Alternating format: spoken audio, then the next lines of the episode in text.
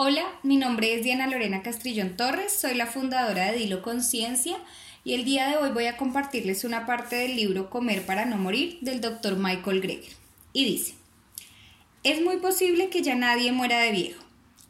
En un estudio llevado a cabo sobre más de 42.000 autopsias consecutivas, se concluyó que los centenarios, personas que superaron los 100 años de edad, sucumbieron a enfermedades en el 100% de los casos estudiados. Aunque incluso sus médicos consideraban que antes de morir habían estado sanos, ni uno solo de ellos murió de viejo. Hasta hace poco se consideraba que la vejez era una enfermedad en sí misma. Pero las personas no mueren como consecuencia de la edad, mueren como consecuencia de enfermedades, y la más habitual es el infarto de miocardio. En Estados Unidos, como en el resto del mundo occidental, la mayoría de muertes podría evitarse, ya que tienen que ver con lo que comemos. La dieta es la primera causa de muerte prematura y la primera causa de invalidez. Por lo tanto, cabría pensar que lo primero que se enseña en las facultades de medicina es en qué consiste una dieta saludable. Por desgracia, no es así.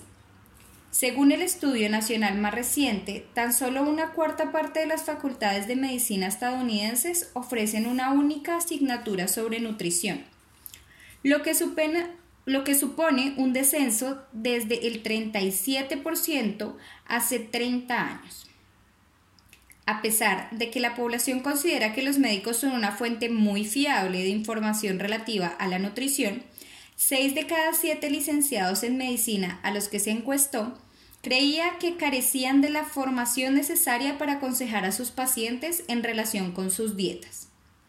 Un estudio concluyó que en ocasiones la población general sabe más de nutrición básica que sus médicos y que los médicos deberían saber más sobre nutrición que sus pacientes. Pero estos resultados sugieren que la realidad no es esta. Para remediar esta situación, el legislador estatal de California aprobó una ley por la que los médicos debían completar una formación sobre nutrición de un mínimo de 12 horas durante los cuatro años siguientes. Le sorprenderá saber que la Asociación Californiana de Médicos se opuso con vehemencia a la ley, al igual que otros grupos mayoritarios relacionados con la medicina, como la Academia Californiana de Médicos de Familia. La ley se enmendó y las horas mínimas obligatorias se redujeron de 12 a lo largo de cuatro años a 7 y entonces se volvieron a corregir hasta reducirlas a cero. El Comité Médico de California sí que mantiene la obligatoriedad de otra cuestión. 12 horas de formación en gestión del dolor y en atención paliativa para los enfermos terminales. Este desequilibrio entre la prevención del sufrimiento y la mera reducción del mismo podría servir de metáfora de lo que es la medicina moderna. Un médico al día las manzanas evita. En 1903, Thomas Edison predijo que el médico del futuro no recetará medicinas, sino que instruirá a sus pacientes sobre cómo cuidar el, el cuerpo humano mediante la dieta y sobre el origen, y la prevención de las enfermedades. Lamentablemente, basta con ver unos cuantos anuncios farmacéuticos en televisión que imploran a los televidentes que consulten a su médico acerca de este o aquel medicamento para saber que la predicción de Edison no se ha cumplido. Un estudio sobre miles de visitas a pacientes concluyó que los médicos de atención primaria dedican un promedio de 10 segundos a hablar sobre nutrición. Venga ya, que estamos en el siglo XXI, caramba. ¿Acaso no podemos comer lo que nos plazca y luego, si tenemos problemas de salud, ya nos medicaremos?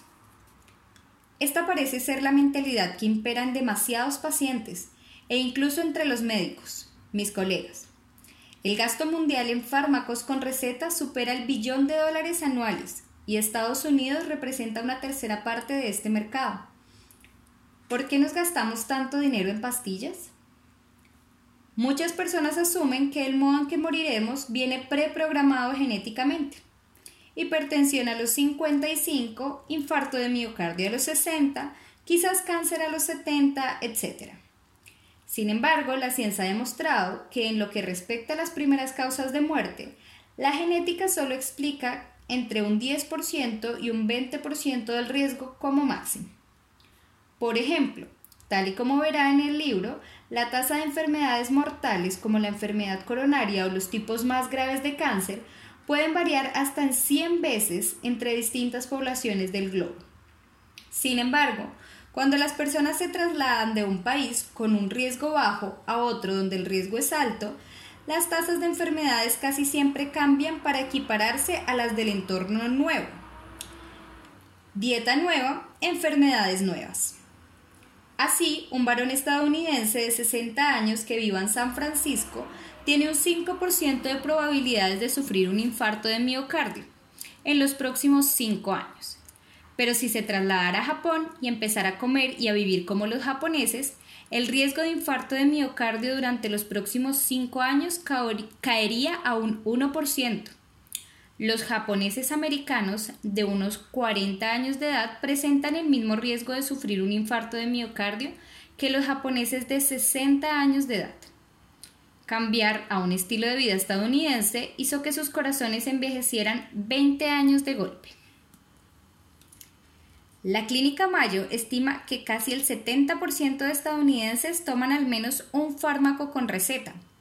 Sin embargo, a pesar de que hay más personas medicadas que sin medicar, por no hablar del influjo constante de fármacos más nuevos y más caros en el mercado, nuevas vidas no son mucho más longevas que en otros lugares. En términos de esperanza de vida, Estados Unidos ocupa el puesto 27 o 28 de las primeras 32 democracias con libre mercado. En Eslovenia viven más tiempo que en Estados Unidos. Y además, los años adicionales que vivimos no son necesariamente ni sanos ni vibrantes. En 2011, el Journal of Gerontology publicó un perturbador análisis de la mortalidad y la morbilidad. ¿Los estadounidenses de ahora son más longevos que los de la generación anterior? Sí, técnicamente. Pero ¿son esos años adicionales sanos? No, aún peor. Ahora vivimos sanos menos años que antes. Lo que quiero decir es lo siguiente. Alguien que tuviera 20 años en 1998 podría aspirar vivir unos 58 años más, mientras que alguien que los tuviera en 2006 podía esperar que le quedaran unos 59 años por delante. Sin embargo, es probable que el veinteañero de 1998 viviera 10 de esos años con una enfermedad crónica, mientras que ahora son más de 13 en compañía de una enfermedad crónica, un cáncer, una diabetes o un ictus. Por lo tanto, parece que hemos dado un paso hacia adelante y tres hacia atrás. Los investigadores también han descubierto que hemos perdido dos años funcionales, es decir, dos años durante los que no podemos llevar a cabo actividades básicas como caminar 500 metros, estar en pie o sentados durante dos horas sin necesidad de acostarnos o incorporarnos sin ayudas especiales. En otras palabras, vivimos más pero más enfermos. Esto era lo que quería compartirles el día de hoy porque me parece que estamos dejando nuestra salud a veces digamos que entre comillas en manos equivocadas porque a pesar de que los médicos y profesionales de la salud em, somos digamos personas estudiadas, certificadas con muchos diplomas, la verdad es que el sistema de salud y el sistema educativo tienen una alianza oscura en la que solamente se nos enfoca a nosotros a estudiar acerca de las enfermedades y cómo tratarlas, pero muy poco, por no decir que nada, acerca de la prevención. Y lo digo con conocimiento de causa porque yo soy optómetra y efectivamente a nosotros nunca nos enseñaron cómo prevenir enfermedades. Y ahora hay muchos estudios que demuestran que sí se puede prevenir enfermedades oculares y visuales cosa que a nosotros nos dijeron en la universidad que no era posible, que si ya habías nacido así, que si tu familia era así, pues muy triste por ti. Y si esto es en cuanto a temas visuales, pues imagínense todo lo que es el sistema completo, todo el, cuerpo humano, ¿cierto? Todos, todos estos sistemas complejos que tenemos adentro que están diseñados para autocurarse, pero nosotros todo el tiempo los estamos envenenando y cuando no le das los ingredientes o la gasolina adecuada a tu máquina perfecta, pues obviamente ella no va a poder funcionar bien.